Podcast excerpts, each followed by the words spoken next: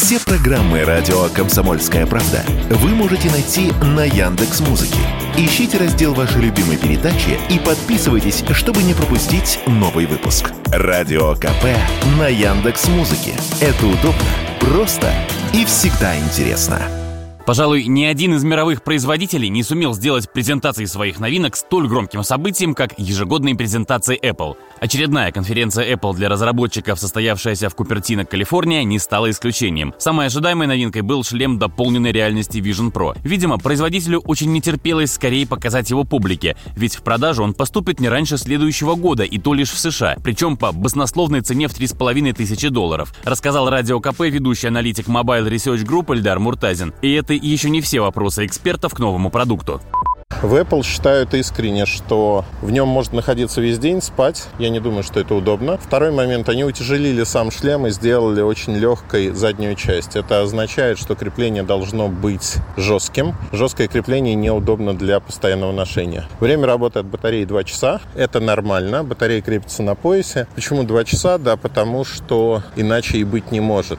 Достаточно производительная штука. Она ест электричество как не в себя. Пока применение, реального применения для такого шлема увидеть не удалось. То есть в Apple считают, что люди будут его использовать для замены MacBook. Самый дорогой MacBook стоит примерно в два раза дешевле, MacBook 16 Pro. А зачем работать в виртуальном пространстве, не очень понятно. Как развлечение, не очень понятно. Одним словом, неубедительно. Кроме шлема дополненной реальности Vision Pro, Apple представили обновленный MacBook Air, новый компьютер Mac Pro и другое. Также выпустили новую версию операционки для айфонов iOS 17. Впрочем, революционных обновлений Apple не показал, считает Эльдар Муртазин.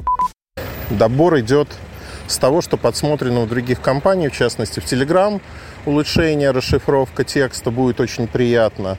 Это может сказаться на Телеграме, потому что сообщения от Apple, в общем-то, для многих интересны. Но сказать, что принципиально новое для рынка появилось что-то, нельзя. Интересно, что есть такая штука, как MacBook Air 15-дюймовый. Он по цене выходит очень близко к текущему MacBook Air. И это говорит о том, что несмотря на то, что это премиальный продукт. Кризис очень сильно давит на Apple, на продажи Apple. Продажи MacBook сильно сократились, и поэтому в данный момент компания не пытается задрать цены. Вообще э, презентация показывает, что на сегодняшний день компания ориентируется на то, что лимит по росту цен для старых продуктов известных уже исчерпан.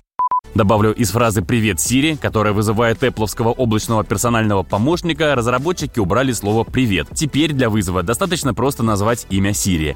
Василий Кондрашов, Радио КП.